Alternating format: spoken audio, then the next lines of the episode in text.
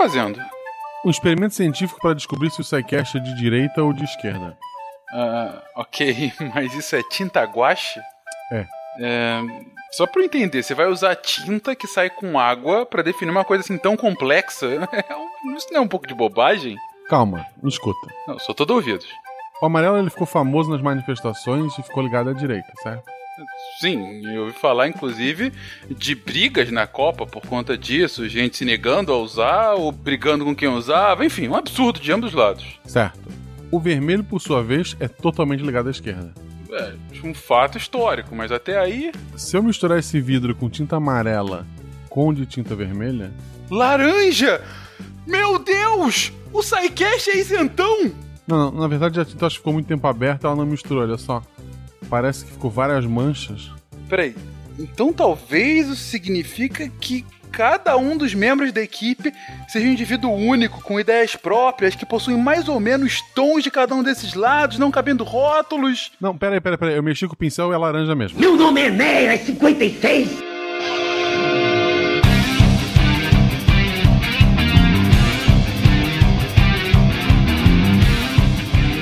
Pessoas, aqui é Fernando Malto Fencas, diretamente de São Paulo, e SciCasters de todo mundo, univos! Ah, eu não entrava. Ah, então, olá, aqui quem fala é o CA e eu estou socializando a minha abertura com os colegas. Ficou uma bosta, mas que eu não tinha outra ideia, então eu vou roubar de todo. Era o que eu ia falar, você roubou de novo. Marcos, aqui as ideias são de todos, nada de ninguém, tudo é de todos. Aqui é o Marcos, diretamente de Franca, e eu sou a favor de expropriar as entradas dos demais colegas. Salve, salve, gente amiga da ciência. Direto da Granja do Solar, aqui é o velho Benjamin Oasno. Quatro pernas bom, duas pernas mal. Sensacional. pobre, que tri, fim triste deste, deste pobre asno. Exatamente. Entendedores entenderão. Diga as passas, Catarina, que é Marcelo Guaxinim e o meu Wi-Fi tem senha. Você está ouvindo o porque a ciência tem que ser divertida.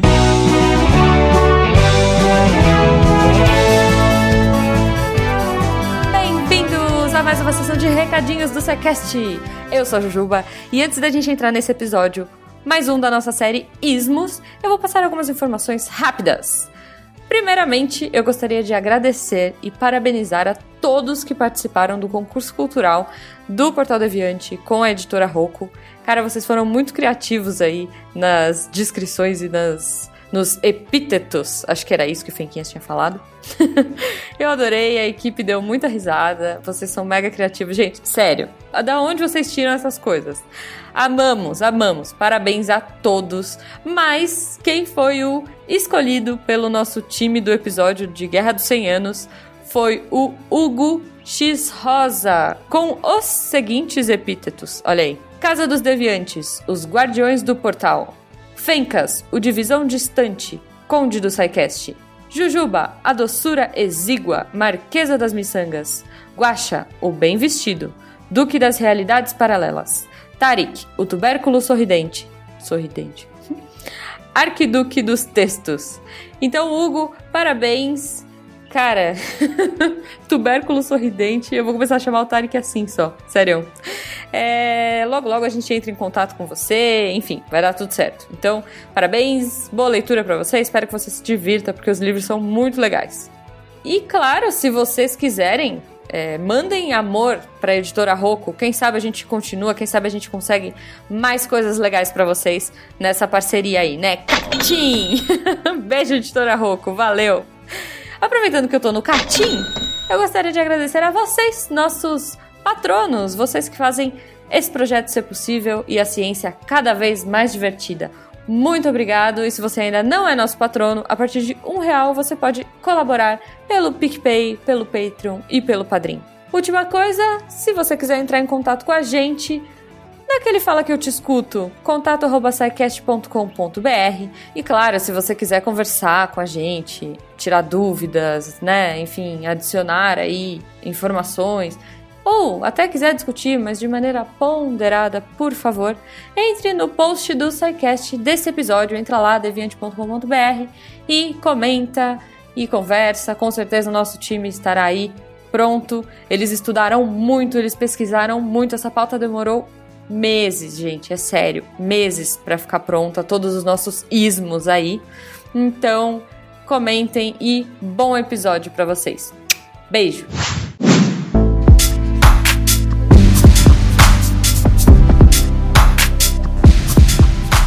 Dessa vez, os animais iriam adquirir fala, inteligência e a coragem de derrubar seus exploradores humanos. Mas sua tragédia seria uma escravidão nova e mais impiedosa nas mãos de seus semelhantes. Todos os animais seriam proclamados iguais. Só que, de acordo com uma expressão que desde então entrou para o vocabulário do nosso tempo, alguns são mais iguais que outros. Christopher Hitchens no pós-fácil de A Revolução dos Bichos de George Orwell.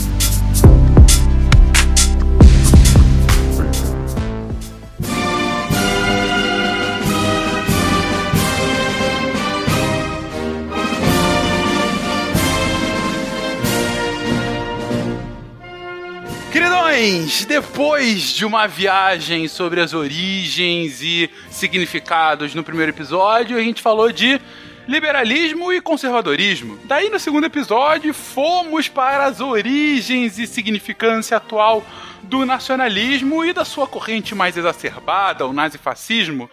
Agora, agora daremos aquela guinada esquerda e vamos falar sim dele, o temido barra amado e muito, muito incompreendido socialismo. Gente, onde a gente começa para falar do socialismo. Um espectro ronda a Europa. Ah, não poderia ser diferente. Beleza, um espectro ronda a Europa, o início do Manifesto Comunista de Marx. A gente começa com Marx mesmo ou um pouco antes? Não, porque o socialismo é anterior a ele, né? Uhum. Essa é uma das grandes confusões que eu vejo no dia a dia, inclusive. Você associar o socialismo exclusivamente com a figura do velho barbudo, quando essas ideias são um pouquinho anteriores a ele. Aliás, o termo socialista deriva novamente do latim sociare, que basicamente significa reunir ou compartilhar. E aí o seu uso mais antigo data de 1827, adivinha onde? No Reino Unido, sim em uma edição da revista Cooperative Magazine. E aí, principalmente a partir do, dos seguidores de Robert Owen na Inglaterra e de Saint-Simon depois na França, que vão, vamos dizer assim, referir-se às suas crenças como entre aspas, socialismo. Veja que nós não falamos do velho barbudo ainda. Antes da gente poder voltar, né? Dá para voltar um pouquinho antes. A gente não pode perder de, a dimensão de que grande teórico do socialismo revolucionário, vamos chamar assim por enquanto, a gente vai explicar mais para frente a qual nós ligamos o Marx, quem fez a grande parte teórica foi o Engels e não o Marx. É ele que tem um livro chamado Socialismo, né, e não o Marx, que vai definir essa questão. Mas tem um ponto que é importante né, da gente trazer aqui, é, que são dois pontos que depois vão ser muito caros à ideia de uma, de uma das vertentes do socialismo. A primeira é a questão da propriedade privada, né, a propriedade privada como fonte da desigualdade entre os homens. Quem cunhou, quem cunhou esta ideia num livro chamado A Origem da Desigualdade entre os Homens foi o iluminista francês Rousseau. Então, ele foi o primeiro a dizer que o primeiro homem que cercou uma terra e disse: Isto aqui é meu, se você quiser viver, terá que trabalhar para mim e, e os outros aceitaram, e por ter aceitado isso levou os homens a uma desigualdade, foi o Rousseau. Então é um ponto aí importante para a gente trazer. Então, exacerbando aqui seu pensamento, se a gente poderia colocar que para o Rousseau o estado de natureza, ou seja, esses, essa sociedade sem propriedade privada, seria uma espécie do que viria a ser conhecido depois como socialismo. Sim, a gente pode colocar aspas aí, né? Porque o Rousseau não vai usar esse termo, mas esta ideia, esse germe de que a causa da desigualdade tá ali naquela propriedade privada, tal, e que o Rousseau, diferentemente dos outros Ele, ele cria uma ideia de homem, acho que é importante colocar isso, mas esse- ele tem a noção de que esse homem é histórico. Olha, eu tô falando criando um conceito genérico de homem, não tô indo na história, mas eu posso traçá-lo numa origem, que é quando surge a propriedade privada. Esta ideia depois vai ser, vai se espalhar, vai ser trabalhada de outras formas, ela vai servir como base. E é do Rousseau também a ideia de que é necessário, em casos extremos ou para levar a uma nova forma social a revolução. Então você tem no Rousseau aí um ícone importante. Vai ser tanto para que a gente vai chamar da direita, né, que seja a direita moderada, a direita mais exacerbada, quanto para a esquerda, que é a ideia de que é necessário, então, muitas vezes tomar o poder e na tomada de poder promover uma transformação completa por meio da revolução. Então já estamos vendo aí. Eu acho interessante que nos dois primeiros episódios, especial no primeiro, a gente falou de correntes hoje ah, ligadas muito ah, com o que hoje a gente identifica como direita, né? Mas em especial o conservadorismo, o tempo todo a gente falava sobre pequena ou nenhuma mudança, sobre alterações. Até poderia ter alterações, mas elas sempre muito bem arranjadas. E aqui desde o início já vem a palavra revolução, mudança. A gente está falando de um viés, um espectro realmente oposto nesse episódio, né? Como ideologia, normalmente o socialismo costuma ser definido, conceituado pela oposição ao capitalismo e pela tentativa de talvez oferecer às pessoas uma, vamos dizer assim, uma alternativa de vida mais humana ou mais socialmente digna. Lembre-se que nós estamos falando aqui no campo das ideias. A prática que vai vir depois Especialmente aquela vinda no século XX vai ser desastrosa. E aí muitos dizem que talvez nem, nem seja um socialismo, mas sim um totalitarismo de Estado. Aí o século XX é permeado por vários exemplos que depois a gente até dá uma destrinchada. Mas assim, o principal valor do socialismo seria então a igualdade, sobretudo a igualdade social. Mas nós temos uma dentro desse dessa ideia chamada socialismo, nós temos uma variedade de divisões e tradições que são inclusive antagônicas. E esse antagonismo, essas diferenças, elas vão se referir tanto ao, ao meio ou aos meios de como esse socialismo deveria ser alcançado, é, quanto aos fins também, né? a natureza da, vamos dizer assim, futura sociedade socialista. Nós temos divisões gigantescas, umas que são até completamente opostas em relação a, a esses dois fatores. Por exemplo, É, antes disso, nós temos também ter em mente de que o socialismo surge na esteira da Revolução Industrial. Então nós temos um mundo ah, bem diferente daquilo que nós temos hoje, né? Você tinha condições sociais e econômicas, especialmente na Europa, geradas pelo crescimento do capitalismo industrial, sim.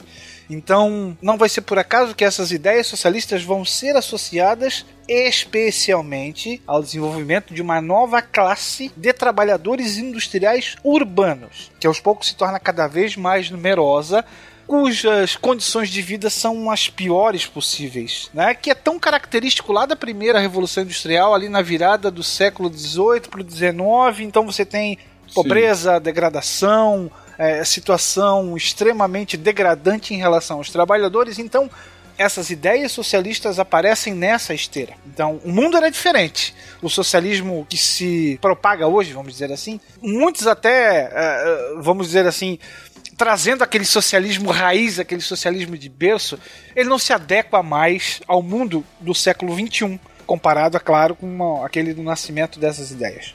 É, é, de forma análoga ao que a gente viu a, a- os outros termos, né, Will? Também. O, é, o liberalismo, quando nasce lá com o Smith e com o Ricardo, ele passa por diversas mutações ao longo do tempo, se adequando aos desafios daquele novo tempo, né? O mundo muda e essas ideias precisam também sofrer mudanças para que elas ainda talvez façam sentido no mundo de hoje.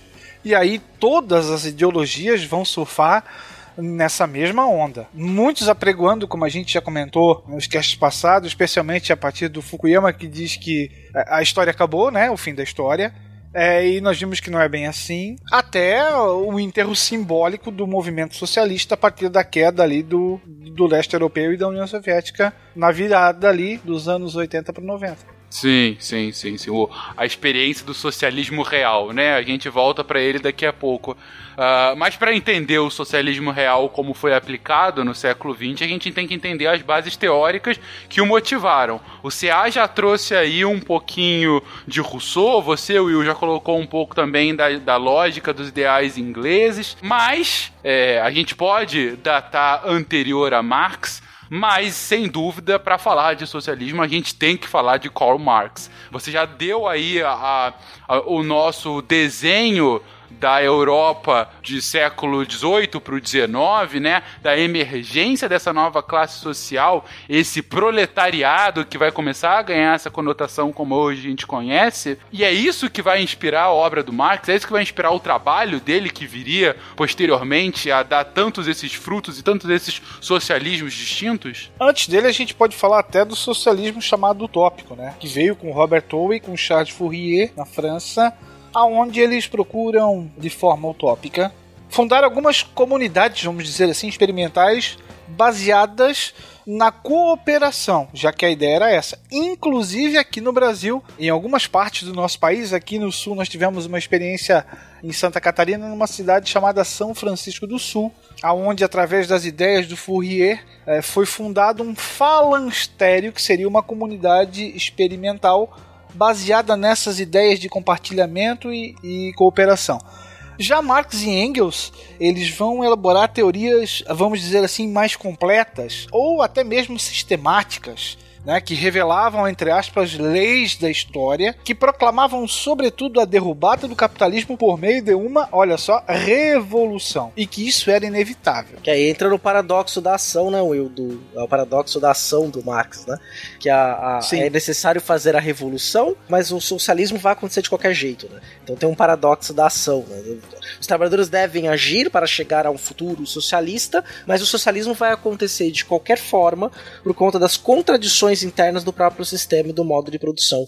É, o, Marx, o Marx e o Engels vão expor essas ideias de forma muito clara é, não, obviamente que o Manifesto Comunista é um livro de, é um panfleto de fácil acesso, mas do ponto de vista filosófico melhor acabado, eles vão fazer isso num livro chamado A Ideologia Alemã, na qual eles vão traçar todo um cenário teórico do que seriam ali o modo de produção, que é a maneira como a sociedade organiza sua sobrevivência. Então, dentro do modo de produção, ela vai organizar a divisão social do trabalho, né, vai criar a chamada estrutura, que por sua vez vai juntar as forças produtivas, a divisão social do trabalho, criando a superestrutura, que vai ter o Estado, a religião, o sistema escolar, o sistema familiar e tudo isso que formaria a sociedade. Na sociedade capitalista, ela é baseada na propriedade privada, na expropriação do lucro e do trabalho das classes operárias, das classes menos favorecidas. E aí isso, com certeza, para o Marx e para o Engels neste livro, é, levaria a tantas contradições que esse sistema implodiria. E nesta implosão, a próxima etapa seria o socialismo e depois do socialismo ou comunismo. Eu acho que é interessante a gente pontuar também tanto o socialismo utópico quanto o socialismo científico já na, nos moldes que, que, que, se apresentam na ideologia alemã, eles têm elementos que dialogam com, com o próprio tempo em que eles são elaborados, né? Então, se a gente for pegar a questão do socialismo utópico, ele nasce ali no século XVIII, né? Já como uma contestação ao antigo regime. Então é legal a gente pegar aí e fazer um link com o próprio liberalismo que a gente fez, que a gente já anunciou é, há dois episódios atrás, porque ambos nascem dessa leitura de que o antigo regime já não funciona mais, né? já não consegue mais dar ordem às coisas. Ou melhor, que essas ordens não são mais inabaláveis, né? Então, tanto a liberdade, né, quanto a, questão da igualdade, de que as pessoas deviam ter oportunidades iguais, elas surgem como uma leitura desse, desse mundo que está ruindo, né? E o conservadorismo aparecendo como uma resposta a essas duas correntes. Então eu acho muito interessante, por exemplo, é, quando o Rouanet, no livro dele é, é, sobre a modernidade, ele vai falar que o, o, tanto o socialismo quanto o liberalismo fazem parte do iluminismo, né? Eles têm como, como é, origem um, um mesmo mal comum, né? Que eles criticam e que em determinado momento, tanto as correntes ilustradas, quanto os socialistas, quanto os liberais estiveram no mesmo barco né, contra esse antigo regime. E por outro lado, o, o, o socialismo científico, a gente pode perceber já essa busca por tentar criar uma teoria que seja cientificamente válida, né? Que tenha preceitos, metodologias, que faça uma visão de mundo que não seja apenas teórica, né? que não seja apenas uma, uma, uma leitura de mundo baseada em ideias, mas que seja também materializável. Né? Daí então a ideia do materialismo histórico. E aí, o que está, o que está valendo naquele momento, né, e está transformando as próprias, a própria ciências sociais no século XIX é a necessidade do empirismo na ciência, né? E aí então eles vão trazer essa necessidade da própria renovação das ciências sociais, que vão começar a dialogar com as ciências da natureza e tudo mais, do empirismo para essa teoria deles. Né? Então, essa teoria deles tem uma validade porque elas não são apenas um conjunto de ideias, elas se realizam, elas se materializam, né? Ao mesmo tempo em que estão ainda repletas de um tipo de pensamento muito típico do século XIX, do início do século XIX, que é a teleologia, né? De que inevitavelmente as coisas vão acontecer, né? Assim como para os liberais, inevitavelmente as sociedades têm propriedade privada, é uma coisa natural, né? É um direito natural, né? Aqui também é uma coisa como essa. Inevitavelmente, o socialismo vai acontecer. Isso, assim, para quem não ficou muito claro para algumas pessoas, vamos dar um exemplo mais palpável sobre isso de vai acontecer, mas a pessoa precisa agir. É tipo quando tu volta no tempo para evitar uma coisa e você causa essa coisa. Exatamente. 5, 4, 3, 2, 1. Ursinhos carinhosos. Essa fala, então, agora do Marcos, serviu para traduzir bem o espírito daquele tempo, né? Ele cita dois pontos aqui que eu vou resgatar. O primeiro, a origem comum, né, de liberalismo e o do socialismo, como ele diz, tem origem no mesmo mal, né? Tem origem na mesma premissa ideológica que é o iluminismo. Gente, a gente está falando aqui de correntes autoproclamadas científicas ou que tentam se utilizar do advento de uma metodologia científica cada vez mais voltada para as ciências humanas, né? Essa tradução da metodologia das ciências naturais para as ciências humanas, para chegar a teorias de como o mundo funciona ou muitas vezes deveria funcionar. E essa é sempre uma preocupação quando você vai falar de ciências humanas, a questão da descrição e da prescrição, né? Uma coisa é você descrever como os fatos de fato acontecem, e outra coisa é você escrever para que os fatos assim aconteçam, né? E aí, isso é um ponto que o CA acabou de comentar e que o Marcos trouxe novamente, que foi o que o Guaxa explicou agora. Essa ambiguidade de que ao mesmo tempo Marx faz um texto proclamando para que os proletários do mundo se unam para que a revolução aconteça e também escreve alguns textos com Engels falando sobre a inevitabilidade da revolução. Horas, se ela é inevitável, para que a proclamação? Para que a proclamação dos trabalhadores? Ora, se você está tendo que proclamar a revolução para os trabalhadores, então não há tanto essa inevitabilidade. Mas para a gente entender essa inevitabilidade, a gente tem que também dar um passo anterior para explicar um ponto que é fundamental da teoria marxista, que inclusive vai inspirar boa parte uh, de muitos historiadores, até hoje em dia, né, gente? Tem algumas correntes históricas que acabam olhando a história do mundo por esse prisma, né? Que é o nosso famoso materialismo histórico. Alguém se atreve? Materialismo histórico dialético? Dialético, a nossa querida dialética histórica. Bacana isso, Fenka, que você colocou. É interessante quando a gente vai observar aí dentro do, da perspectiva do materialismo histórico dialético trazido por Marx. É claro que o que eu estou falando aqui é muito ampassant, porque você está falando aí de uma tradição dentro da história de mais de 150 anos. Quer dizer, uma série de trabalhos, de pontos de vistas diferentes e discordantes dentro da própria historiografia marxista. Ela não é uma historiografia única, não é uma única forma de abordar a história. Mas ela parte mais, mais ou menos do, de um seguinte pressuposto. Eu tenho uma ideia é, sobre o mundo. Eu tenho uma tese. É, essa minha tese é o que eu estou pensando como é que o mundo funciona. Então eu tenho que fazer o quê? Pegar esta minha tese e ir contra sua antítese, que é o mundo real, né? Então como é que o mundo real me responde a esta ideia que eu tenho. E daí eu chego a uma síntese. Né? Então, a pergunta que eu faço para o mundo e como o mundo me responde. Só que para o Marx, para você conseguir entender a história, o universo, a vida e tudo mais, dentro da da parte que corresponde à humanidade, é necessário você entender como este homem organiza as suas formas de produção material.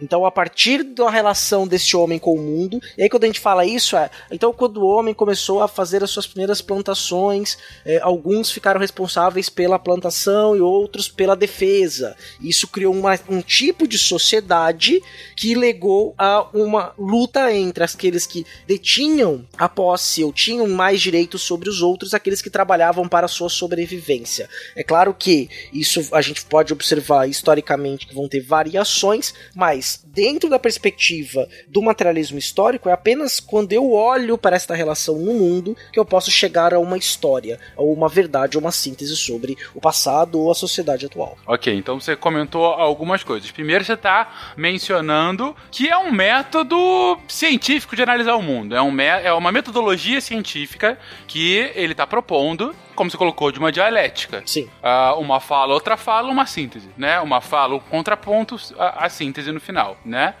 E ao mesmo tempo, a gente chama de materialismo porque, na visão dele, a história do mundo está pautada na relação do homem com os bens que o cercam, né? Do homem com a realidade palpável. E realidade essa que é construída, seja por algo palpável mesmo, ou seja, quem tem dinheiro, quem não tem, seja uma realidade construída por superestruturas. Quem controla o sistema ou quem não controla, por exemplo, né? Mas isso a gente também não vai entrar numa profundidade tão necessária. E aí tem um ponto central aqui, Fenka, só para completar, cujo elemento central desta ideia é o trabalho. O trabalho. O trabalho e é, quem usufrui do trabalho e quem o, o faz de fato, né? Uhum. Essa ideia de dialética já vem lá do Hegel, né? Sim, sim. Sim, sim, sim. E aí sim, é considerada a força motora da mudança histórica, né? Então você tem ali basicamente a interação entre duas forças opostas que vai necessariamente levar a um estágio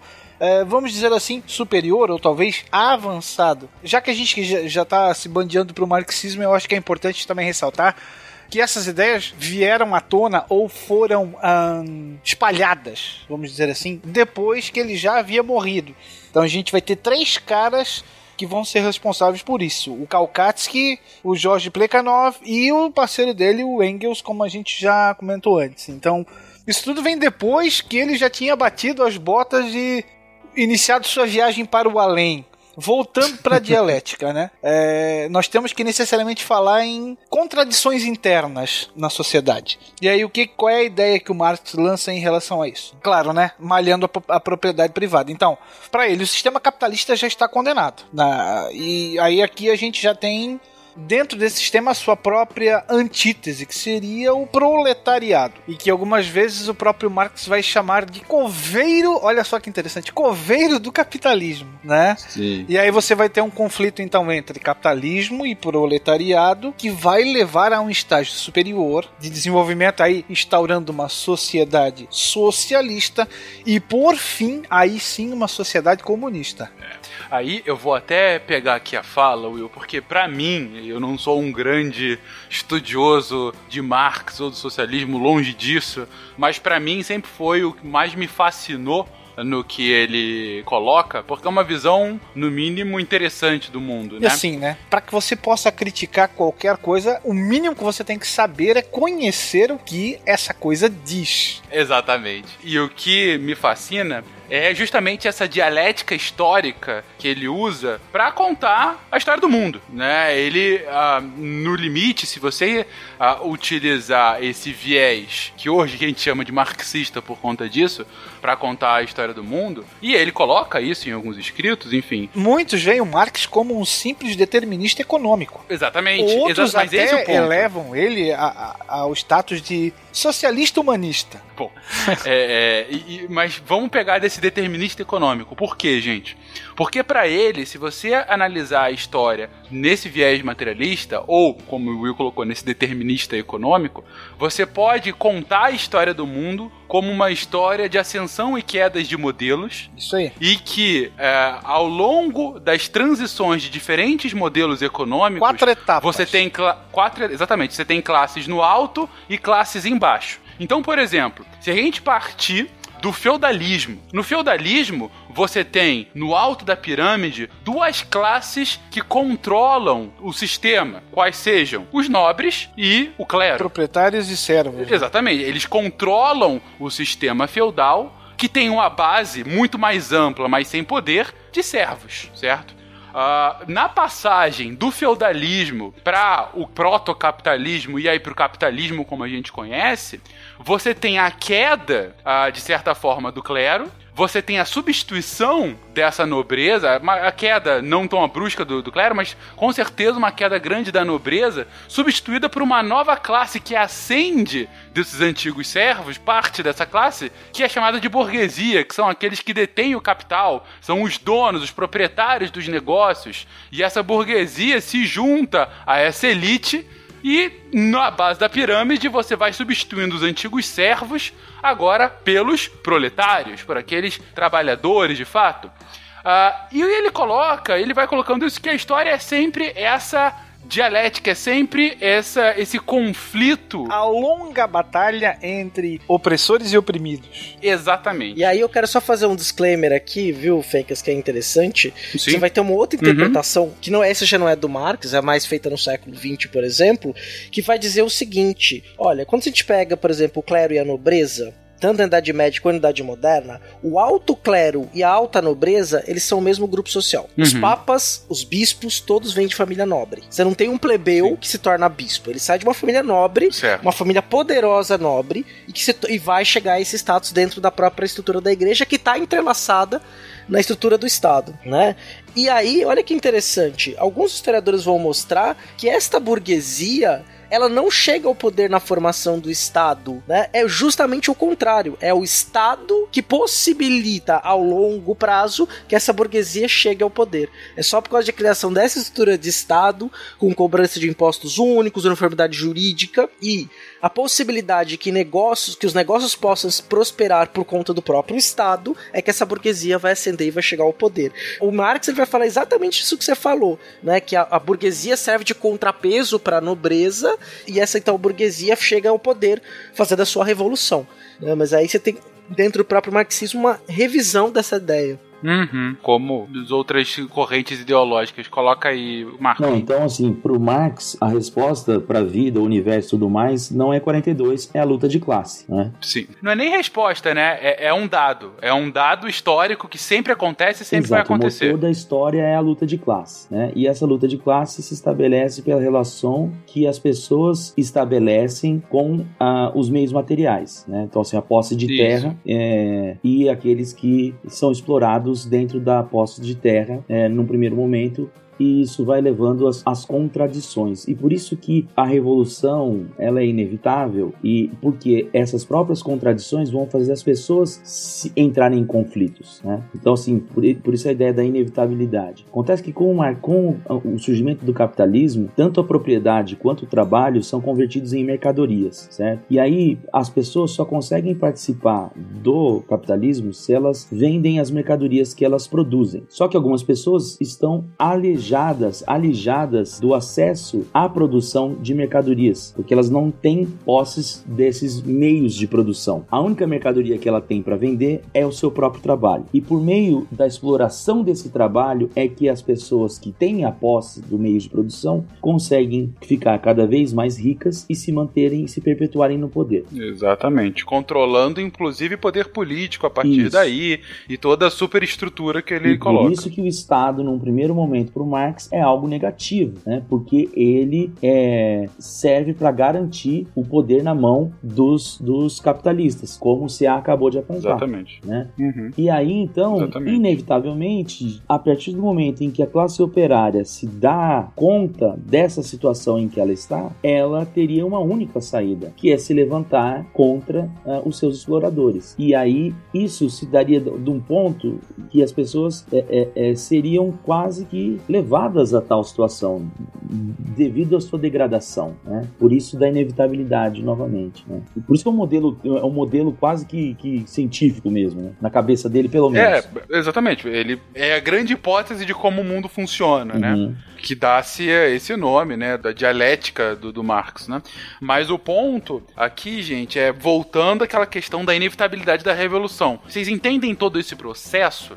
O ponto que o Marcos traz aqui é o tempo todo há essa luta de classes e chega num momento no capitalismo, quando o capitalismo está muito bem enraizado, em que, para o Marx, a diferença entre as classes que detêm o capital e as outras classes que não têm o capital e só podem ah, viver a partir da exploração do seu próprio trabalho, você tem um esgarçamento tão grande no capitalismo avançado que não há como esse sistema continuar, se manter. E é por isso que ele fala que a revolução é inevitável. É por isso que ele fala que essa é a única solução.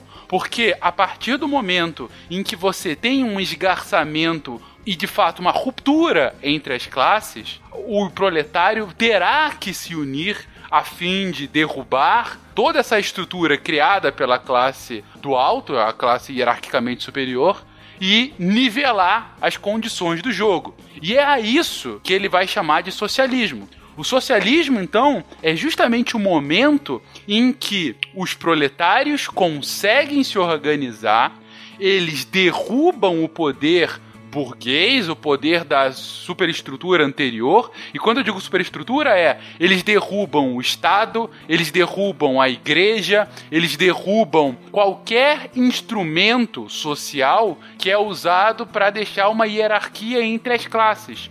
E derrubam isso no que ele vai chamar que é uma ditadura do proletariado. Ele coloca dessa forma, ele coloca que o proletariado vai criar uma, um novo corpo diretivo e esse corpo vai substituir o poder anterior. E vai substituir com um único objetivo futuro: nivelar o jogo. Porque a partir do momento que todas essas estruturas anteriores forem destruídas, Estado, religião, até o conceito familiar anterior para alguns, mas todas as estruturas uh, que foram criadas, diz ele, para perpetuar o poder Educação. atual da burguesia, a educação, por exemplo, toda essa estrutura for destruída e antigos proletários e antigos portugueses, eh, portugueses.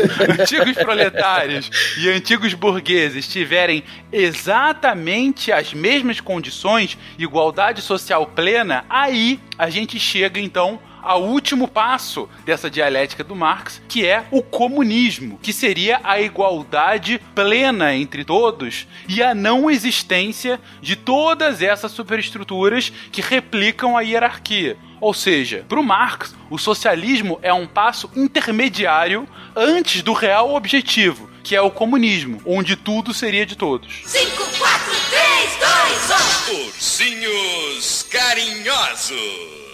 Na esfera política, ele menciona em revolução social, que é justamente essa mudança qualitativa na estrutura da sociedade, né? É, então você necessariamente tem uma mudança no modo de produção e no próprio sistema de propriedade. E quando é que isso aconteceria? Quando nós tivéssemos a tal da consciência de classe por parte do, do proletariado.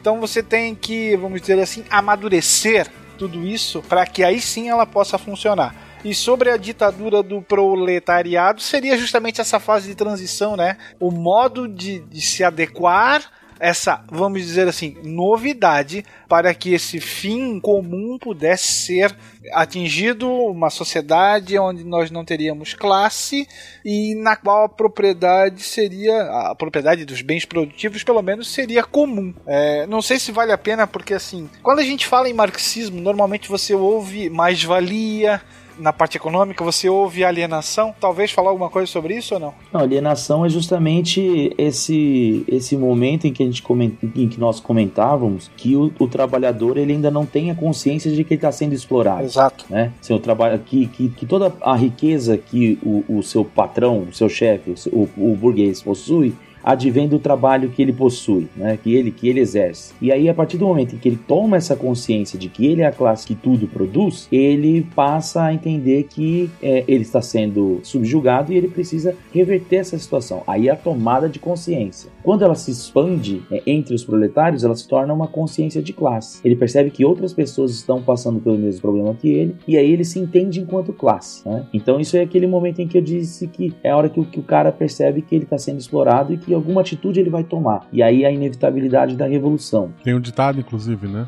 Mais valia um pássaro na mão do que dois na mão do patrão.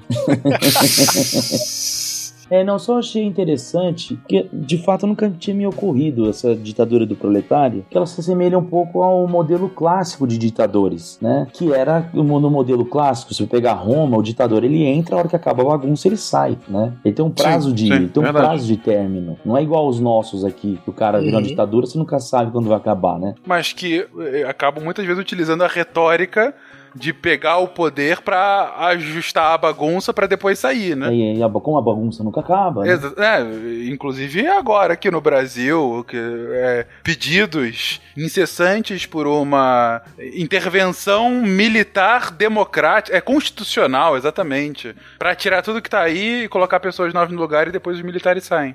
A última só durou 24 anos. Tipo, eles, eles tomam o poder e a gente vota se que é Marinha, Exército Aeronáutica? Não.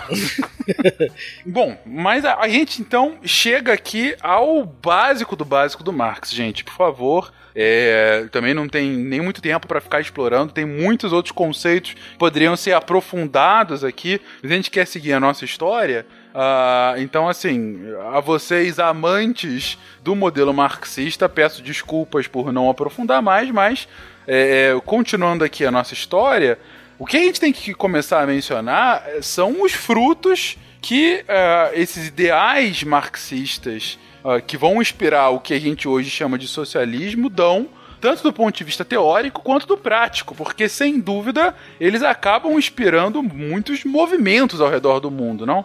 Sim, e eu acho que é até importante dizer né, que o, o próprio que a gente vai chamar a ideia de socialismo utópico né, é, foi um termo cunhado pelo Lenin para dizer que aquele modelo de socialismo era um modelo inferior ao que ele e o Marx propuseram. Né? Então a gente usa até o termo hoje, socialismo utópico, mas esse ele foi cunhado ali no final do século, na década de 80 do século 19, pelo Engels para desfavorecer. Só que na prática política do século 19, as ideias do Fourier, do Robert Owen, do próprio Saint-Simon, por exemplo, circulavam entre agrupamentos políticos de trabalhadores ou daquelas pessoas que estavam sofrendo naquele momento, o que é, ou nas lutas melhor por direitos que aqueles homens e mulheres ali do século XIX estavam se propondo. né? Então, quando a gente fala de socialismo, é bom a gente colocar, falar sempre de socialismos, porque o socialismo, desde a sua origem, nunca foi um movimento único, nunca foi um movimento apenas coeso, e houveram várias disputas internas ao longo do século XIX e até hoje para definir quem é o mais socialista, ou quem que é o portador do verdadeiro socialismo. Então, a ideia de você criar, por exemplo, você pega uma, uma fábrica ou uma cidade e transforma esta cidade num lugar igualitário, onde cada um vai trabalhar naquilo que te dá mais prazer ou aquilo que tem mais aptidão, e tudo será dividido entre aqueles trabalhadores o fruto do trabalho. Esta ideia é do Fourier, do francês, que é os seus falancérios, né? E isso depois vai estar acoplado até mesmo nas ideias do chamado socialismo científico e muito mais do que isso, nos discursos de partidos que tomam para si a bandeira de defesa dos trabalhadores? Não necessariamente a defesa de um falanstério, mas a defesa de uma proteção social e de direito a esses trabalhadores, como foi, por exemplo, o caso do Partido Trabalhista Inglês, que se forma no final do século XIX. Então é importante a gente ter esta visão muito clara de que, do ponto de vista da prática política, tanto as ideias do Marx quanto as ideias dos utópicos, elas vão se misturar nos imaginários e também nas práticas. Uhum. O que a gente tem com a Revolução Russa e as suas consequências que acabaram marcando o, o chamado comunismo ortodoxo do século XX é, e que torna aí sim um modelo é, dominante de, de governo comunista é que nós temos o, o chamado marxismo-leninismo agindo. Né? Não é apenas um marxismo, até porque algumas ideias vão ser bem diferentes em relação àquilo que que Marx mencionou anteriormente, é, especialmente em relação, por exemplo, da forma como você toma o poder, é, dessa passagem que seria, vamos dizer assim, gradual de uma coisa para outra e que acaba não acontecendo. Ô, Will, a gente pode começar, inclusive, citando que a primeira grande revolução socialista do mundo acontece, baseado nas ideias do Marx, acontece no país errado, Exato. né? As ideias que ele lançava serviriam, vamos dizer assim, para uma Europa central ocidental capitalista industrializada. E ela vai ocorrer num país eminentemente agrário que sim tinha passado por uma industrialização forçada, principalmente com capitais estrangeiros e devido à sobra, vamos dizer assim, de mão de obra, já que nós tivemos uma debandada geral do campo para a cidade. Mas começa sim, se a gente levar isso em consideração, começa no país errado. Mas o próprio Lenin, né, tendo essa noção, ele vai escrever um livro chamado Imperialismo, a última fase do capitalismo, que ele vai, no fim das contas, justificar que é possível acontecer a revolução na Rússia, mesmo as forças capitalistas não estando em sua plenitude. Tanto é que as ações dos primeiros anos de governo do Lenin, ainda vivo, né? Mas aí ah, talvez ele volte na final da Copa do Mundo, né? Dependendo do resultado.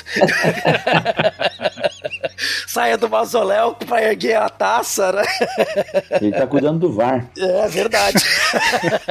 é, o que ele vai desenvolver justamente é tentar criar condições nessa União Soviética para que as forças capitalistas se desenvolvam, para que a produção industrial apareça, para depois isso ser socializado. Né? Para que esse desenvolvimento industrial. Porque o Marx não era contra a indústria, isso que é importante. Né? Ele fala que há uma contradição, que tudo carrega contradição dentro de si. Que ele fala: olha, nós vivemos num momento né, de que nós podemos produzir para tirar o homem da miséria. Nós podemos produzir em muito mais escala, onde as pessoas possam ter acesso às coisas. Mas o que nós vemos é justamente a sua contradição. À medida em que nós produzimos mais, mais homens ficam presos em grilhões, mais homens estão explorados e sendo levados à miséria. Né? E aí até o genro dele mais para frente vai escrever o tipo, direito à preguiça, né?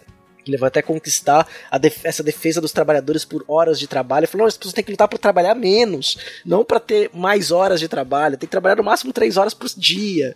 Né? E aí ele tem toda uma ideia que é uma variação desse próprio socialismo. Talvez a principal característica do leninismo seria a crença é, em um novo tipo de partido político. Né? E aí sim, esse partido promotor de uma revolução um, sei lá, um partido de vanguarda, vamos dizer assim, né? Diferentemente do que Marx dizia, o Lenin não vai acreditar que o proletariado é, desenvolveria de forma espontânea essa consciência de classe. Para ele isso não funcionaria, né? porque ele diz que a classe trabalhadora era iludida pelas ideias e pela crença da burguesia, vamos dizer assim. Então, somente um partido revolucionário poderia levar a consciência, olha só, sindical da classe trabalhadora. Então, basicamente, a gente vai ter o que no governo comunista nesse sentido? É um governo de uma elite comunista e de líderes comunistas. Então, você joga no escanteio aqui, coloca no segundo plano a função do proletariado e de toda aquela importância que o Marx, num primeiro momento, teria dado a, a esse povo. Ou seja, o que você está trazendo aqui, Will, é muito interessante para a gente começar a entender a experiência do que a gente vai chamar aqui, do que é chamado do socialismo real, né? Do que de fato aconteceu no século XX quando os governos. quando aconteceram revoluções em governos que se auto-intitulam socialistas ou comunistas. Especialmente na, na Rússia ou na União Soviética e, e, na China, né? E na China, sem dúvida. É, em Cuba também, também. né? Em Cuba é Coreia muito presente do Norte isso. também. Coreia do Norte, são casos muito presentes. E aí você vai ter o socialismo é, vinculado depois ao anticolonialismo na África e, na, e, no restante da Ásia. Sim, sim. Até aqui sim, na própria sim. América Latina. É, os movimentos, né? Os movimentos socialistas aqui. Com o que do bolivarianismo, né? Mas qual, qual é o ponto aqui pra gente entender, gente? Na, no ideal marxista inicial, ele estava falando sobre a emergência do proletariado como um todo e uma ditadura desse próprio. Nessa transfusão para o mundo real, o que tende a acontecer é a emergência do sindicalismo, transvestido àquela figura que é chave para entender esses governos, o famoso partido. Ou seja, aqueles que estão no partido começam a controlar o sistema político, começam de fato a ditar os rumos daquele país. Não à toa a gente tem hoje o Partido Comunista Chinês, por exemplo, que está no poder desde antes dos anos 50. E é o mesmo partido com lideranças que vão se revezando, se revezando num espaço muito amplo, né? A gente tem às vezes mais de uma dezena de anos, mas é o mesmo partido comandando os rumos da vida política daquele país. E em muitos casos, a ampla maioria é o único partido possível, né? É um estado monopartidário, né? Monopartidário. Você não pode ter nenhuma oposição de um partido contrário, né? Você não tem a possibilidade de uma oposição. É, pelo menos numa não estruturada, né? Nós mencionamos anteriormente, esse modelo leninista vai servir de modelo para o restante do mundo, vamos dizer assim. Então, de acordo com, com, com, essa tendência, a existência de um partido, vamos dizer assim, monopolista, que teria como responsabilidade articular aí talvez os interesses do proletariado e guiar a revolução para o seu rumo derradeiro, que seria construir o comunismo, seria algo aceitável. Claro que a prática vai provar que né? O que é interessante, então, assim, é, esse modelo leninista, né, que vai se tornar o bolchevismo, vai se tornar o modelo que vai se internacionalizar, né, ele vai acontecer mais, na verdade, com o Stalin. Na chamada Segunda Revolução, principalmente, né? Isso, e na, na, a partir da Terceira Internacional Comunista, ali em 1927, mais ou menos. E o que é interessante é que até haver essa homogeneização do pensamento socialista no mundo, que é assim, ó, o modelo é esse, quem quiser segue, quem não, quem não quiser, bom, né, tem fins, né, para essa pessoa.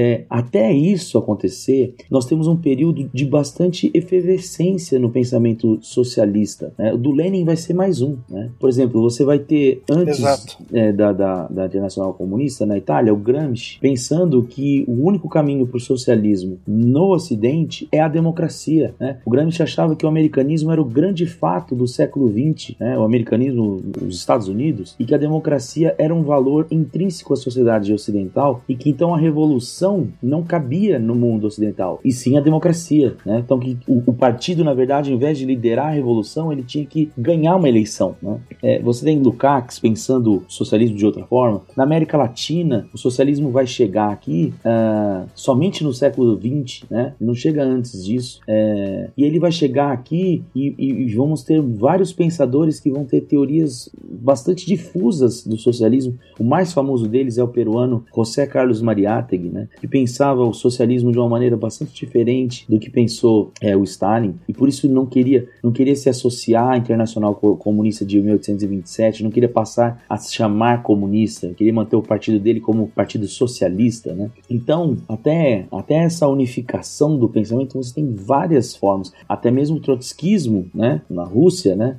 os populistas da Rússia que vão falar que era possível você transformar o camponês em socialista sem, sem que ele precisasse se proletarizar, né, que é a teoria do salto. E aí, na época da Internacional Comunista, da terceira, você tinha alguns xingamentos para quem não seguia a linha do partido, que era a primeira trotskista e o segundo populista. Né? Quem, não, quem não era a favor dessa teoria unificada é, do comunismo a partir de 1827 era chamado assim. Né? Então, por exemplo, na América Latina, alguns partidos vão falar que o socialismo, que a leitura está equivocada, porque na América Latina o imperialismo não é a última etapa do capitalismo, ele é a primeira é por meio do imperialismo que o capitalismo chega é, na América Latina, que antes disso as sociedades latino-americanas eram apenas feudais, né? Você percebe como é, é, existem várias formas de se entender esse legado do Marx. Esse marxismo vai chegar extremamente difuso, ao mesmo tempo, em 1927, por meio da força né, bruta, né, é, o, a União Soviética vai tentar uniformizar essa visão de, de comunismo, né, é, e que vai durar mais ou menos até o final da década de 40 com os chineses. E na América Latina vai ter também uma outra influência. Eu vou trazer aquele coisinha de tempero e dar uma torcida e jogar aqui um pouquinho de pimenta do reino aqui em cima, tá? e talvez do reino dos céus, né? Que foi uma encíclica Rerum Novarum do Papa Leão XIII, feita no final do século XIX, 1891, na qual a igreja começa a se posicionar formalmente em relação a ser favorável à reforma agrária, a abençoar as ações dos operários, para leis que assegurassem salários dignos e também jornadas de trabalhos dignas. Ou seja, você vai criar uma vertente do socialismo, e isso vai ser muito forte na América Latina no século XX, que é o socialismo cristão. Então você também tem elementos do cristianismo que vão penetrar de maneira muito profunda dentro dos latino-americanos socialistas ou mais à esquerda. Especialmente a partir de 1968, se não me engano. Sim. É, em Medellín, na Colômbia, né, nós tivemos um, vamos dizer assim, um, quase um conclave, um congresso de bispos católicos aonde se declara a opção preferencial pelos pobres, da qual depois a gente vai ter até a, uma das um dos filhotes disso aí vai ser a, a própria formulação da, da teoria da, da libertação, a, a, Teologia. da qual teologia, desculpa, é, teologia da libertação, da qual o Leonardo Boff brasileiro vai ser talvez uma das vozes mais conhecidas.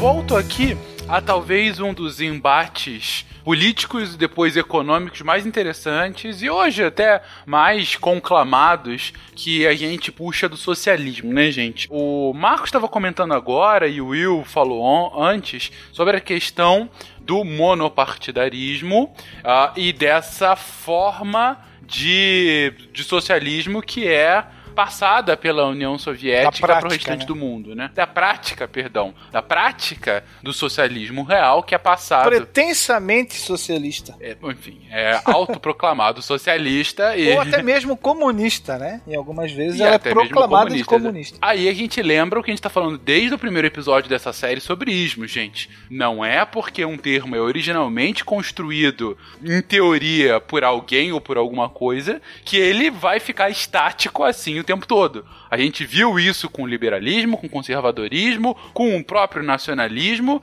e tá vendo agora com o socialismo. O termo é moldado, adaptado e ele é utilizado em diferentes situações, em diferentes contextos. E aí a gente tem que saber lidar com que termo a gente está falando e em que momento. Mas o que a gente observou no século XX, esse que a gente está chamando aqui de socialismo real, foi a prática, sim, de monopartidária, né? Ah, e a partir daí vai vir depois o grande debate ideológico entre americanos e soviéticos depois da Segunda Guerra Mundial. Eu achei que você iria dizer o grande irmão. Tem a ver, mas ainda não. Mas o grande debate ideológico que é travado entre americanos e soviéticos, que é justamente a questão da liberdade. Ou seja, quando a Guerra Fria de fato se consolida, né? Como essa disputa tácita entre dois polos que controlam metade do mundo, o plano das ideias, do ponto de vista norte-americano, é nós, os guardiões da liberdade, ou como de fato muitas vezes é chamada nós, os líderes do mundo livre contra o outro mundo, o segundo mundo, o mundo totalitário, o mundo que não tem a democracia, que não tem a liberdade, em que as pessoas não têm a liberdade para escolher os seus próprios destinos, porque elas são governadas somente por um partido. Isso num ponto de vista político. Resumida em um único termo: comunista. Comunista, exatamente. E aí, o comunista é o mal, por conta disso, do ponto de vista norte-americano. É o mal encarnado. É o comedor de criancinha, literalmente colocado dessa forma. Especialmente a partir do chamado stalinismo, que aí vai chutar na lua, né? Tudo aquilo que você tinha eh, de concepção teórica e vai instituir de forma brutal, sim, é, um socialismo de Estado, vamos dizer assim, na qual você elimina qualquer suspeito de deslealdade ou crítica. Você tem uma série de expurgos sendo realizados, é, especialmente pela polícia secreta, na época chamada de NKVD. É, os próprios membros do Partido Comunista vão sentir na carne, ele vai ser reduzido para para menos da metade. Você tem mais de um milhão de pessoas é, morrendo. Muitos foram aprisionados em campos de, de trabalhos forçados, os famosos gulags. Aí tem o livro do, do Alexander Solzhenitsyn chamado Arquipélago Gulag, que retrata basicamente a vida numa situação desse sentido. Basicamente, o que, que você tem? Uma ditadura totalitária, né? Funcionando através de um partido governante monolítico, onde qualquer forma de debate ou crítica é erradicada baseada no terror. Então você tem uma guerra civil instaurada pelo próprio partido monolítico dominante. Isso. Eu, se, se você permite voltar aqui um pouquinho, vai ser por meio desse modelo que essa ideia de comunismo vai se consagrar, né? E vai se expandir pelo mundo, rejeitando a, a, o antagonismo dentro do próprio, do próprio pensamento socialista, né? Então, do que eu, porque assim, eu tô querendo voltar nisso porque hoje em dia, muitas vezes a gente vê as pessoas falando do socialismo e coloca Gramsci, coloca Trotsky, Lenin, Marx, é, é, Stalin, tudo no mesmo balaio, né? E não sabem que essas pessoas eram pessoas não gratas dentro do comunismo. O Trotsky teve que sair da Rússia, da União Soviética, senão ele ia ser morto. E foi, né? O Gramsci ficou na cadeia e o Partido Comunista não fez um A para ele sair de lá, porque as ideias dele não eram boas para o partido, né? O, o Mariátegui no Peru, quando ele morreu, a primeira coisa que fizeram foi apagar a história do cara dentro do partido. Então, assim, a, a, não coloquem todos no, meio, no mesmo balaio, porque eles também foram vítimas desse do, do partido, das práticas do Partido Comunista, né? É, soviético que se entendeu como o, o, único portador da verdade absoluta do socialismo, né? Herdeiros da, do Marx, do Lenin e Stalin, né? Eram as três, as três espadas, né? É, do comunismo, e depois vai aparecer o Mao, né? Não, não o Mao, o Mao Tse Tung, né? No, é, na China, né? Que vai começar. Aí, a partir da morte de Stalin, você tem uma refragmentação desse pensamento socialista, né? Aí vai começar de novo a aparecer o trotskismo por meio dos partidos obreiros na América Latina. O próprio, a própria teologia da libertação volta a ser uma realidade. A Revolução Cubana, que é o, o meio de fazer revolução socialista legitimamente é, latino-americana, que não é bolchevique, né? Começam a aparecer outros, outros modelos até a década de 80, onde a revolução para de ser o, o grande mote do, do, socialismo e passa a ser a democracia. Né? Uhum. E, aí, e, aí, tem um ponto importante, Marcos, desculpa só te cortar, que é importante pra gente entender, que até aproveitando até uma fala sua do programa passado, né? Quando você diferencia, por exemplo, o, o por que, que o nazismo não pode ser de esquerda, você coloca várias vezes, colocou do ponto de vista que a esquerda, nesse período, era uma esquerda internacionalista, é muito mais uma esquerda baseada nesse trotskismo, que ele pensava que o socialismo só podia dar certo a partir de uma revolução que fosse internacional, que uma comunidade no país ajudaria o outro, então um país não ficaria afundado nos seus próprios problemas, diferentemente do Stalin, que não queria expandir, queria fortalecer a União Soviética como um superestado. De certa maneira, ele ia financiar que outras células ao redor do mundo começassem a surgir e fazer a sua própria revolução, mas seguindo a cartilha dele, né? Uhum. Então, isso sim. Agora, por exemplo, o Trotsky, ele, ele tinha na ideia dele de que em países é, onde não existia o capitalismo, é, o capitalismo não, não surgia, a burguesia não surgia em contraposição à aristocracia, como foi no modelo francês na Inglaterra também. A burguesia nasce de mãos dadas com a aristocracia. Né? Então aí, por isso que aqui na América Latina o Trotsky vai ganhar uma força, porque é um, um, um, uma região de capitalismo tardio. Né? Então assim, só queria mostrar como existe uma série de divergências e que essa unanimidade, digamos assim, do Partido Comunista, ela é construída a bala, né? Literalmente. Mal dizia que o poder estava situado no cano da arma. Uhum.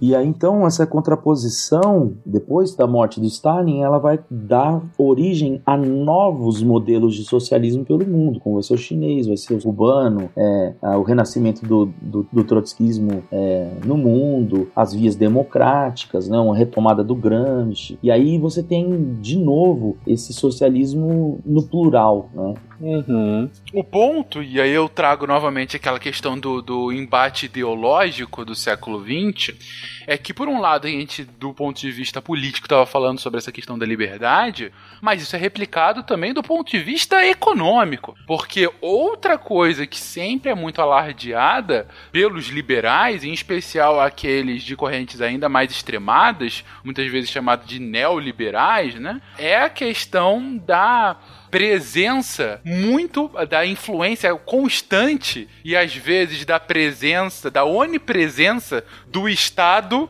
socialista ou comunista na economia desses países, não? Sim. Durante o stalinismo soviético, nós inclusive tínhamos um comitê responsável pela planificação estatal. Então, é, o mercado capitalista foi praticamente eliminado e aí sim substituído por um sistema de planificação centralizada, claro, todo ele vinculado ao partido dominante. Ele seria administrado por uma série de, de, de conjuntos de, de poderosos ministérios da, vinculados à economia, sediados em Moscou, e esses, os mais famosos, vão ser os planos quinquenais do Stalin que vão promover a industrialização russa, mas a custo de milhões de vidas, né?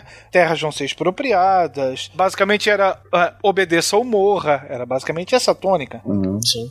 Não, mas assim, uma coisa importante é que no primeiro momento esse sistema de planificação deu resultado, né? E a União Soviética nos primeiros anos, nas primeiras décadas, ela deu um salto de crescimento que melhorou a vida do, do, do, do, do trabalhador comum várias vezes, né? E essa notícia começa a se espalhar pelo mundo de que a economia planificada, com um Estado que consegue organizá-la, é, funciona. Né? E, e, de certa maneira, isso já no final da Primeira Guerra Mundial, a partir de 1920, vai começar a encontrar eco na própria economia norte-americana. Né? Se você for pegar o Hoover, antes dele se tornar presidente, ele era um cara que pensava que, em uma cabeça de engenheiro dele, de que a economia podia ser controlada mecanicamente, entendida como funcionava, ser planificada, né? É, então, assim, no próprio berço do liberalismo, como o, o, o Fencas estava falando, é, essa ideia da, da, economia planificada, ela começa a ganhar espaço, né? E próprias convicções liberais começam a ser postas um pouco de lado e começam a ser assimiladas né, nessas economias. E aí você vai ter isso de modo geral na Europa também, é, que vai surgir depois por meio dos, dos regimes totalitários da década de 30 e 40, mas antes disso já ali, na própria década de 30, o New Deal vai, vai, vai promover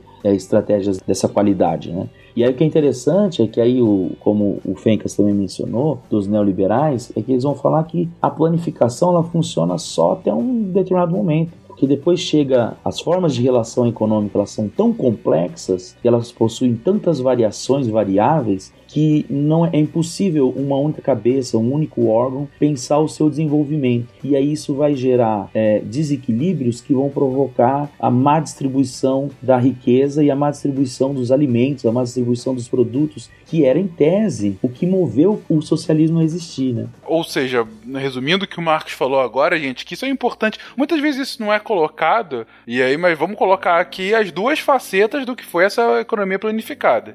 A gente nunca pode esquecer que quando começa a revolução na antiga Rússia e agora União Soviética, a gente, como o Will colocou antes, está falando não de um país super desenvolvido em 1917. Está falando de um país essencialmente agrário. Um país quase feudal, se a gente puder usar ainda esse termo. Que mal tinha abolido a servidão, né? Exatamente. Era um modelo ainda de servidão, muito, muito bem cristalizado.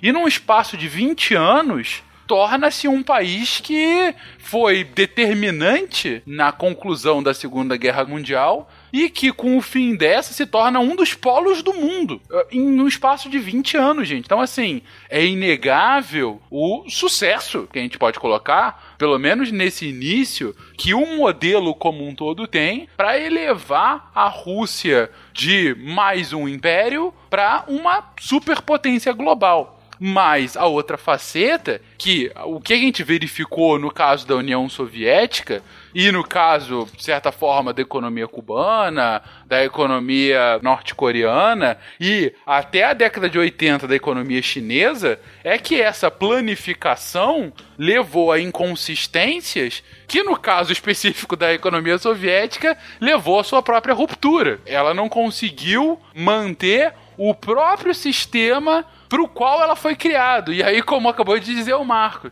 ela é criada para promover um sistema de total equalidade, e aí, no final das contas, a, as incoerências do sistema fazem com que ela, ela imploda sob o seu próprio peso. Mas, ainda falando sobre essas divergências ideológicas, a gente tem que colocar também agora o lado soviético. Se por um lado o, o bloco capitalista ocidental tentava sempre trazer ao longo do século XX, clamava pela liberdade, o bloco socialista oriental clamava pela igualdade. E o tempo todo reforçava a questão de que, como disse o Will já algumas vezes, o Estado, ele tá assim, tirando um pouco da liberdade dos seus cidadãos, mas está dando a igualdade para todos.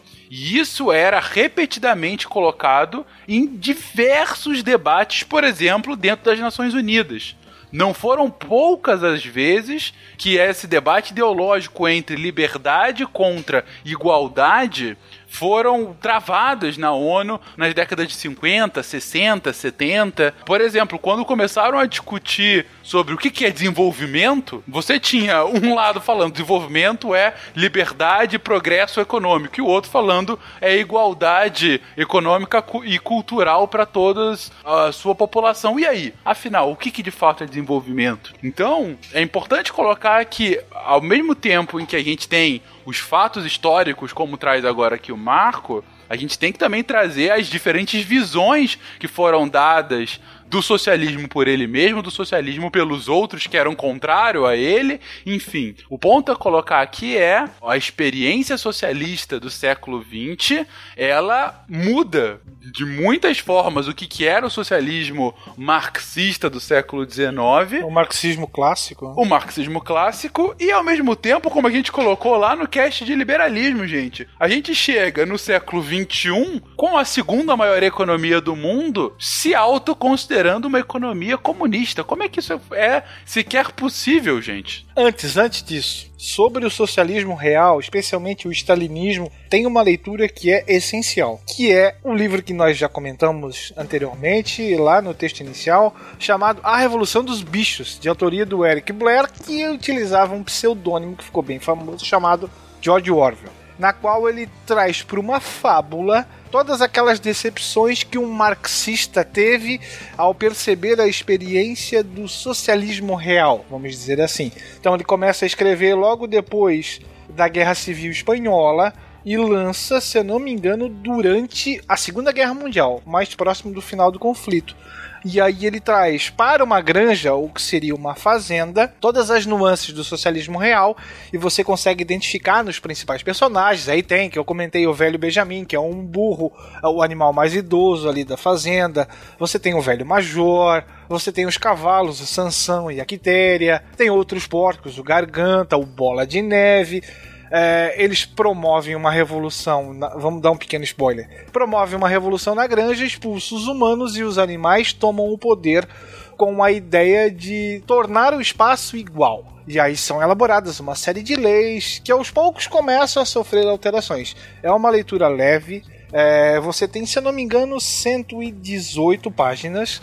Você consegue. O livro te prende bastante, você consegue ler ali em duas horas, tranquilamente é, e te propõe a pensar sobre o que foi. É, lembrando, é uma visão de um marxista que se desiludiu com aquilo que a União Soviética, principalmente, apresentava como uma ideia marxista ou de origem marxista. É, é um livro muito interessante que te faz, sobretudo, pensar. Se você nunca leu no colégio, gente, é, faça um favor a si mesmo e leia. Você está errado. Exatamente. É uma leitura obrigatória e, como disse o Will, super tranquila. É, é um livro muito mais tranquilo que 1984, É bem mais que é do mesmo simples. autor. Eu é sei. bem mais simples, bem. Mas enfim, é, é uma alegoria que ilustra, enfim, de forma brilhante, pelo menos a visão dele, ah, do que foi a experiência socialista soviética. 5, 4, 3, 2, 1. Ursinhos carinhosos. Mas é claro que quando a gente está falando de um modelo político-econômico, ele não é isento de falhas e muito menos de críticas. Na verdade, o marxismo é criticado desde que começa a ser difundido. E hoje o socialismo, como a gente conhece, muitas vezes tudo aquilo que eu discordo de mim são dos malditos comunistas, mas por outras vezes são críticas bem embasadas sobre o modelo econômico que está que tá sendo posto ah, à prova, né? De um ponto de vista de uma economia, eh, eh, de, de um economista, vamos colocar assim, ortodoxo, né? Para não colocar uma palavra distinta, mas do ponto de vista de um economista ortodoxo, o socialismo simplesmente não faz sentido.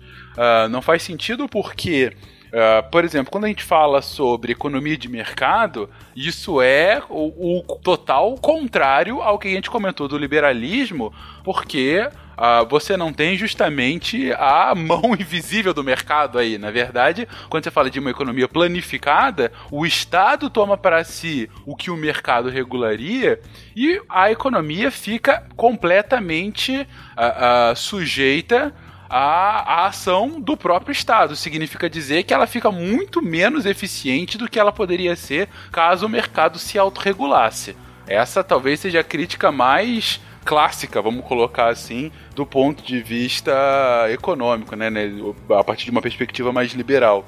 Não só isso, se você pensar uma economia em que tudo é de todos e que cada vez mais você tem. Bom, você tem aquela velha máxima que aí não é bem uma crítica econômica, mas que é, é- é volta e meia dita, né? Que se tudo é de todos, nada de ninguém. As próprias previsões do Marx não se concretizaram. Então elas são alvo Sim. de críticas diariamente, né? Da Uhum. qual na qual ele menciona que o capitalismo passaria por uma série de crises, cada uma seria mais grave que a anterior, é, e aí em longo prazo o lucro despencaria e que isso fatalmente produziria condições para que os trabalhadores, o proletariado, a grande massa da sociedade iniciasse uma revolução. Isso está muito longe de acontecer e provavelmente jamais acontecerá nos moldes que ele mencionou. Acho que o Fencas mencionou aí é, dois pontos que são importantes, né? É da crítica que, principalmente ortodoxa, ao socialismo e, ao e a ideia marxista de economia. A primeira, a ideia da planificação, né? Quando você tem uma sociedade que não tem mais preço, as- os, os produtos não têm mais preço. E para um economista ortodoxo, o preço é fundamental para ditar a, a necessidade que uma determinada comunidade tem para um produto. Né? A partir do momento em que ela deseja mais um de- determinado produto, ela está disposta a pagar mais por ele. E aí o preço dele aumenta. Então essa própria a, a teoria do preço faz com que a,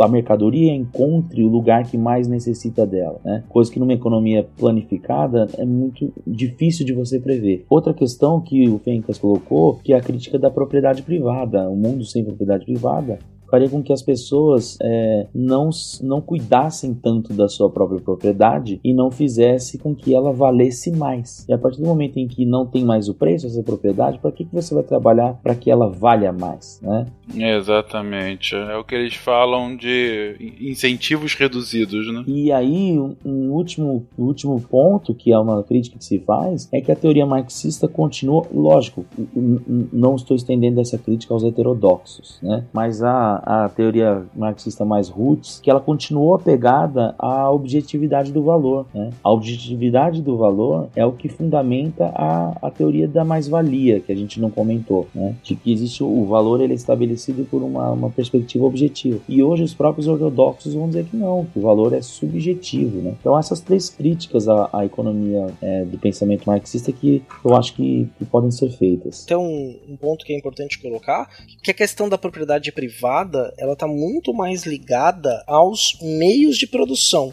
que são as ferramentas que são utilizadas para produzir a vida material. Então, a terra é o meio de produção, a fábrica é o meio de produção, as fontes de água são o meio de produção. Esses devem ser coletivizados. né? e aí, quando ele fala que, por exemplo, ah, as pessoas podem ter suas casas, ter seus carros, né? então isso se manteria. Mas é, é- eu acredito que o Marx, né, quando ele elege ali uma classe como uma classe escolhida para gerir a coisa, né? Para gerir também a economia, o Estado, ele está trabalhando com um ideário de homem que não necessariamente é um homem real, é um homem ideal.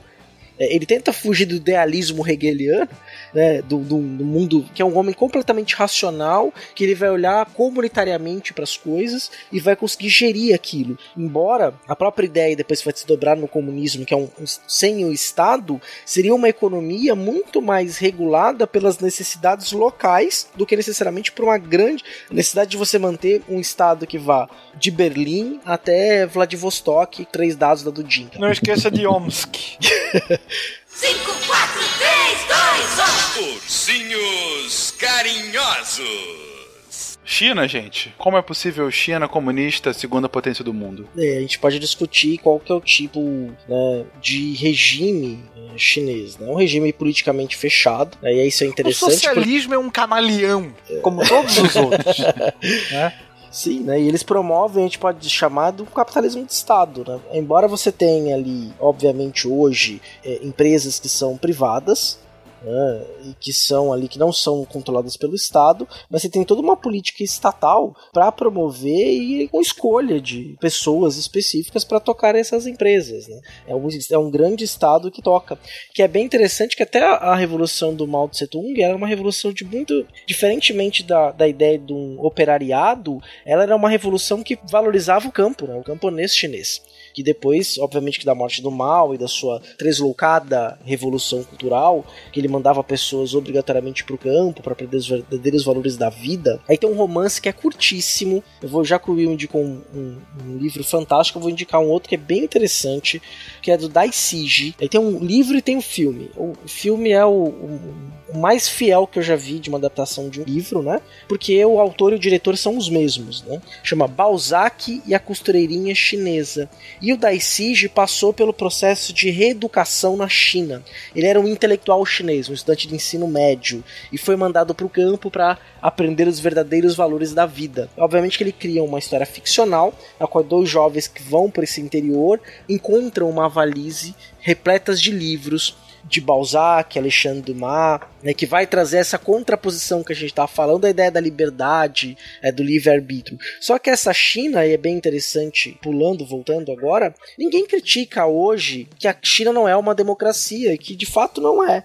Você tem um partido único. É, como o Will bem colocou, essa transmutação do socialismo, essas elites do poder, especialmente do que a gente vai chamar do partido interno, e aí fazendo uma alegoria direta ao 1984, elas reinventaram as formas de poder na China e fizeram então com que a grande civilização do mundo voltasse ao dos seus lugares do mundo que é protagonista, que sempre foi. Só dando uma, trazendo aqui para minha área, é interessante esse modelo, esse paradigma que a Revolução Chinesa trouxe, né, de não é, de abandonar a perspectiva do proletário e investir na figura do camponês, porque aí ela vai se tornar um grande modelo para os outros países que tinham uma predominância campesina, camponesa, né? E então, por exemplo, no Peru e até mesmo no Brasil, a cisão do Partido Comunista com e, e a formação do Partido Comunista do Brasil, né, que é uma vertente já maoísta, né? A ideia da, de ir ao campo para começar a revolução a partir do campo. No Peru isso vai ser fortíssimo a influência do partido é, é, do maoísmo, né? Tanto é que o Sendeiro Luminoso vai ser é, um partido, vai ser um partido comunista é, por el Sendeiro Luminoso de José Carlos Mariátegui, mas que era maoísta também, né? E, e, e por quê? Porque entende que a revolução começa no campo, né? E aí, como tá esse momento cultural aqui, né? Vou indicar também o livro do Vargas Llosa, História de Maita, né? Que vai fazer um de forma bastante muito bem feita. O Vargas Llosa tem uma série de críticas. Aquele é um mau escritor, eu acho que não cabe, né? Ele pega e junta o que está acontecendo no Peru da década de 80 com o que aconteceu na década de 60, fazendo um paralelo entre as duas guerrilhas que aconteceram no país, tanto a de 60 quanto a de 80. E aí narra muito, de maneira bastante brilhante a, a, a história do, do, do, do país e das tentativas de revolução no Peru. Né? Então aí assim, então o modelo chinês vai ser um vai ser um, um modelo para esses países onde o, o, o, capitalismo não chegou com força ou que o número do proletariado era extremamente baixo. Né? Agora, sobre a China de hoje, eu não tenho muitos dados e informações sobre isso, né? mas me parece que a abertura que ela, que ela promove é, já é, nesse século né, é, foi fundamental para que ela continuasse uma, uma é, continuasse existindo da forma como ela se propôs, não, não da forma como ela se propôs, mas que continuasse sendo autoproclamada é, é, comunista, né? ou seja, uma abertura econômica, mas com o controle político, né? o mono partidarismo é, fez com que você possibilitasse uma, uma inclusão de uma parte da população que antes vivia basicamente alimentada pelo próprio arroz que produzia nos campos, né? Então, com índices de, de problemas de alimentação, né? superpopulação, e que com essa abertura às, às indústrias, claro, né? com supervisão do Estado, é, prospera quem o Estado deixa, né? vai sendo sempre é, algo bastante controlado, digamos assim, você permitiu a, a absorção de uma classe e formação de uma classe trabalhadora e que tem números interessantes que hoje um trabalhador chinês, que até 10 anos atrás a gente falava da, da escravidão na China, né? Hoje um trabalhador chinês ganha em média mais do que um trabalhador brasileiro. O ponto, acho que aqui da, da gente reforçar para os ouvintes, né, Marcos, foi, é o que o, que o Will comentou agora há pouco, né? o socialismo acaba, assim como qualquer outra ideologia, né? É um camaleão. Ou seja, o, a China é, hoje está ela tem sim uma ausência muito grande de liberdade política, inclusive não são poucas as críticas que a gente pode fazer com relação, por exemplo, a, ao Estado policial, que muitas vezes a China uh, evoca contra seus próprios cidadãos. A gente volta e meia coloca no, no Deviante, o Ronaldo escreve algumas vezes sobre isso, sobre as novas tecnologias sendo aplicadas no chinês. O Black Mirror da vida real, né? Desde score social que pode eh, afetar a sua, o seu potencial a, crédito até, enfim, você ser ou não um bom cidadão sendo vigiado de forma como um, como um Big Brother, de fato, uh, ou o grande firewall, né, restringindo a liberdade virtual, enfim. Uh, mas sem dúvida, do ponto de vista econômico, a gente não pode dissociar o crescimento chinês a abertura do mercado que ela fez desde o final dos, do, dos anos 80, né? E essa, essa coisa híbrida, né? É uma abertura, assim, ao mercado, mas ao mesmo tempo um controle gigantesco de para onde vai a economia a partir da ação estatal, né? Muitos falam da desvalorização do câmbio, outros falam sobre a necessária presença da, da estatal nas, nas principais empresas chinesas, né? E o controle dela, mas enfim, então fica esse essa coisa híbrida. Híbrida de forma similar a talvez o único, o último grande conceito que a gente tem que colocar aqui quando a gente estiver falando de socialismo, né, gente? Que é essa coisa híbrida Afinal, o que, é então a social-democracia? É, aparece como uma terceira via lá nos primórdios, né? Alguma é, uma tentativa de se propor um caminho do meio, né? Não tanto, não apenas o capitalismo ou o comunismo. Uh, em alguns lugares, é, como a Alemanha, sendo entendida como uma espécie de reformismo até o comunismo, né? Ou seja, mais à esquerda mesmo. Em outros lugares, como uma perspectiva de criação de um um estado de bem-estar social, né? ou seja, um estado capitalista, mas que distribuísse é, os elementos básicos para o desenvolvimento da vida para a sua população. Né? Então você tinha, você tem modelos também de social-democracia. Uns tendem mais à esquerda é, e outros não. Outros entendem como uma forma de transformar o capitalismo de uma maneira mais justa, dando oportunidades é, iguais às pessoas e tudo mais, né? Então, mas lá nos seus primórdios ela surge como essa opção, né? uma terceira via, é, mas dentro dos paradigmas democráticos, diferente do que foi talvez uma terceira via nazista, que era um paradigma não, não democrático. Né? A social-democracia talvez surja como uma das correntes oriundas do chamado socialismo evolucionário. Então nós vimos que os primeiros socialistas defendiam a ideia de revolução. É, mas da qual ele se alimentava das revoltas populares, especialmente da classe trabalhadora. Mas é, enquanto o próprio século XIX avançava, pelo menos na Europa Ocidental e, e, Central, o capitalismo também vinha, vamos dizer assim, amadurecendo. Tanto é que no final do próprio século XIX, a classe trabalhadora já não tinha mais esse caráter tão revolucionário assim. É, você tem uma melhoria no salário, você tem uma melhoria também no padrão de vida e a classe operária começa ela própria a organizar é, instituições que viriam a proteger os seus interesses. Talvez os sindicatos é, fossem a, o maior exemplo disso. É, e a gente tem também um avanço gradativo da democracia política especialmente a, a, questão da extensão do direito ao voto aos trabalhadores. No final da Primeira Guerra, quase todos os países europeus eh, já tinham o direito ao voto, pelo menos o masculino no primeiro momento, sendo disponibilizado para a maior parte da população. Então, esses fatores fazem com que esses uh, socialistas acabassem desviando a sua atenção dessa insurreição violenta, do de pernas pro ar, vamos dizer assim, e passasse a encarar um caminho alternativo, também chamado de democrático ou parlamentar para o socialismo. É, e a social-democracia é, vem nessa vibe de, de pensar mais ou menos da seguinte maneira: abolir o capitalismo não é possível. Então, o que você pode fazer é buscar uma reforma ou, quem sabe, humanizá-lo.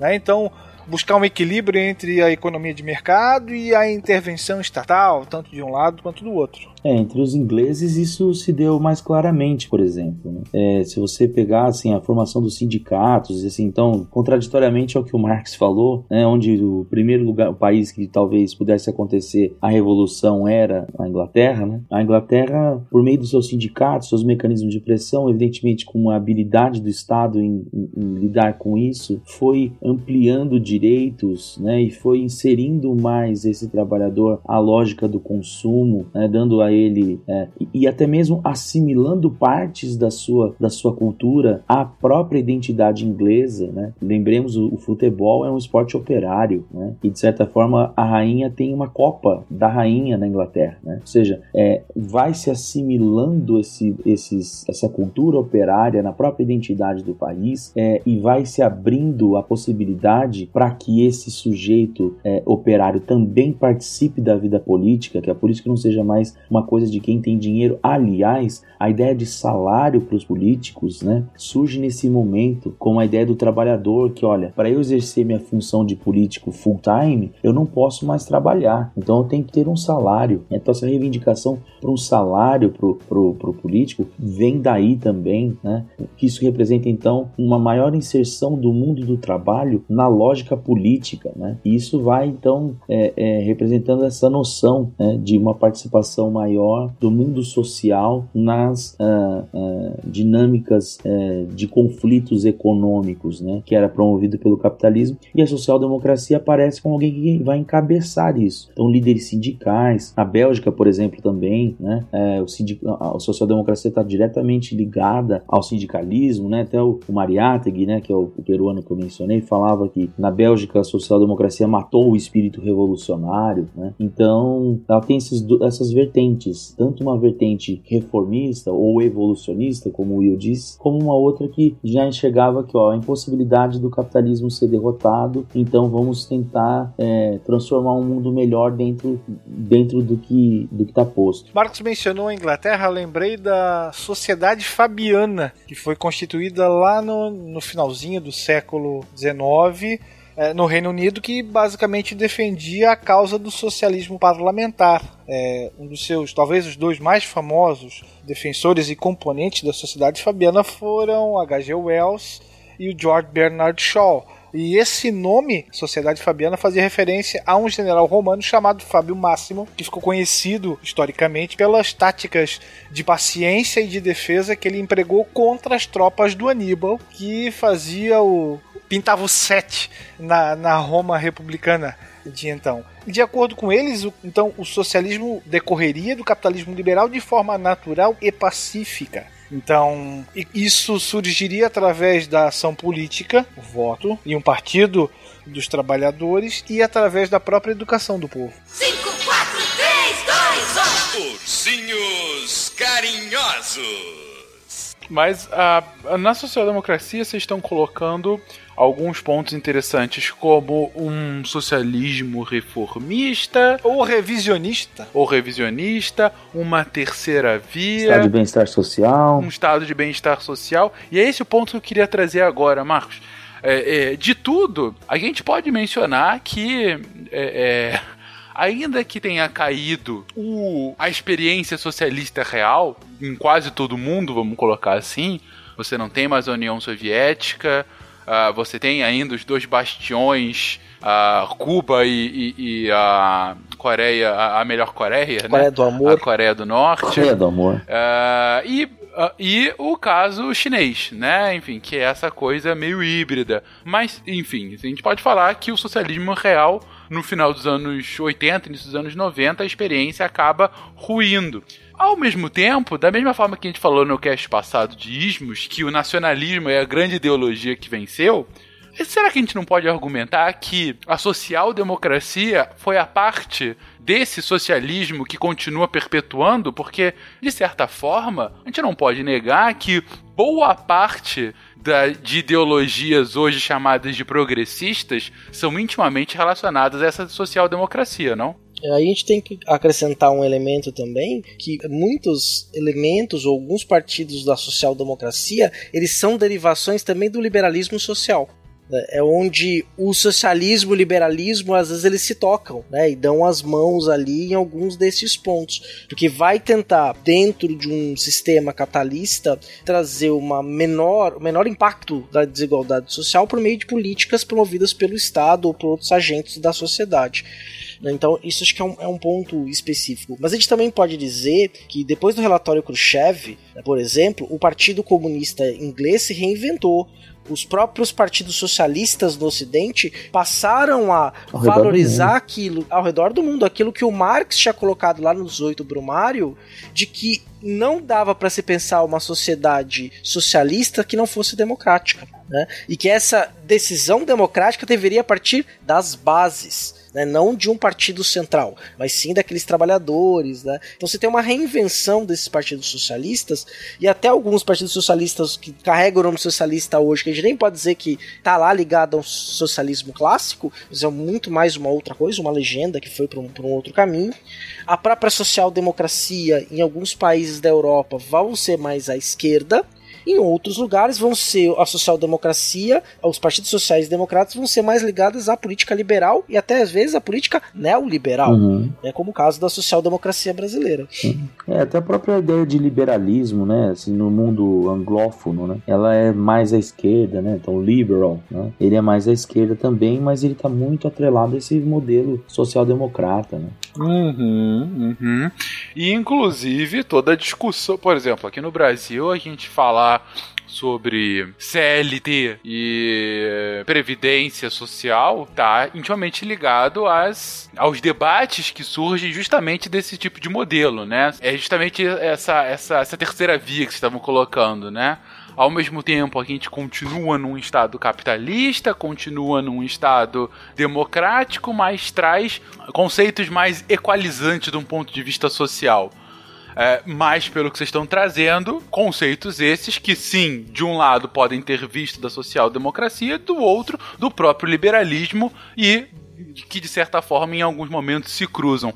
E gente, esse é o ponto e essa é a beleza, querido ouvinte. A gente está há três episódios falando sobre ideologias ideologias às vezes completamente distintas entre si, ideologias que você vai ver nas suas bolhas da internet xingando-se entre si o tempo todo. Mas eu acho que é esse talvez o grande ensinamento desses nossos episódios. Às vezes eles se cruzam e se reinventam e se transformam em outras coisas completamente diferentes daquilo que eles haviam produzido no início. E aí a gente tem que se re ressignificar e reentender o que, que eles estão querendo dizer nesse nosso novo mundo, né?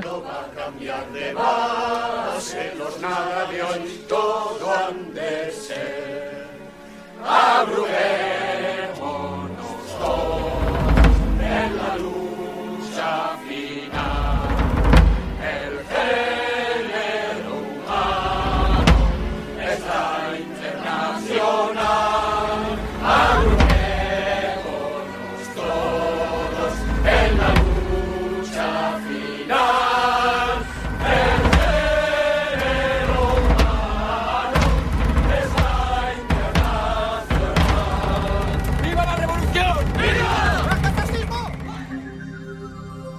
Se a ciência não for divertida, tem alguma coisa errada. Tem que ser divertida. A coisa mais divertida que tem é a ciência.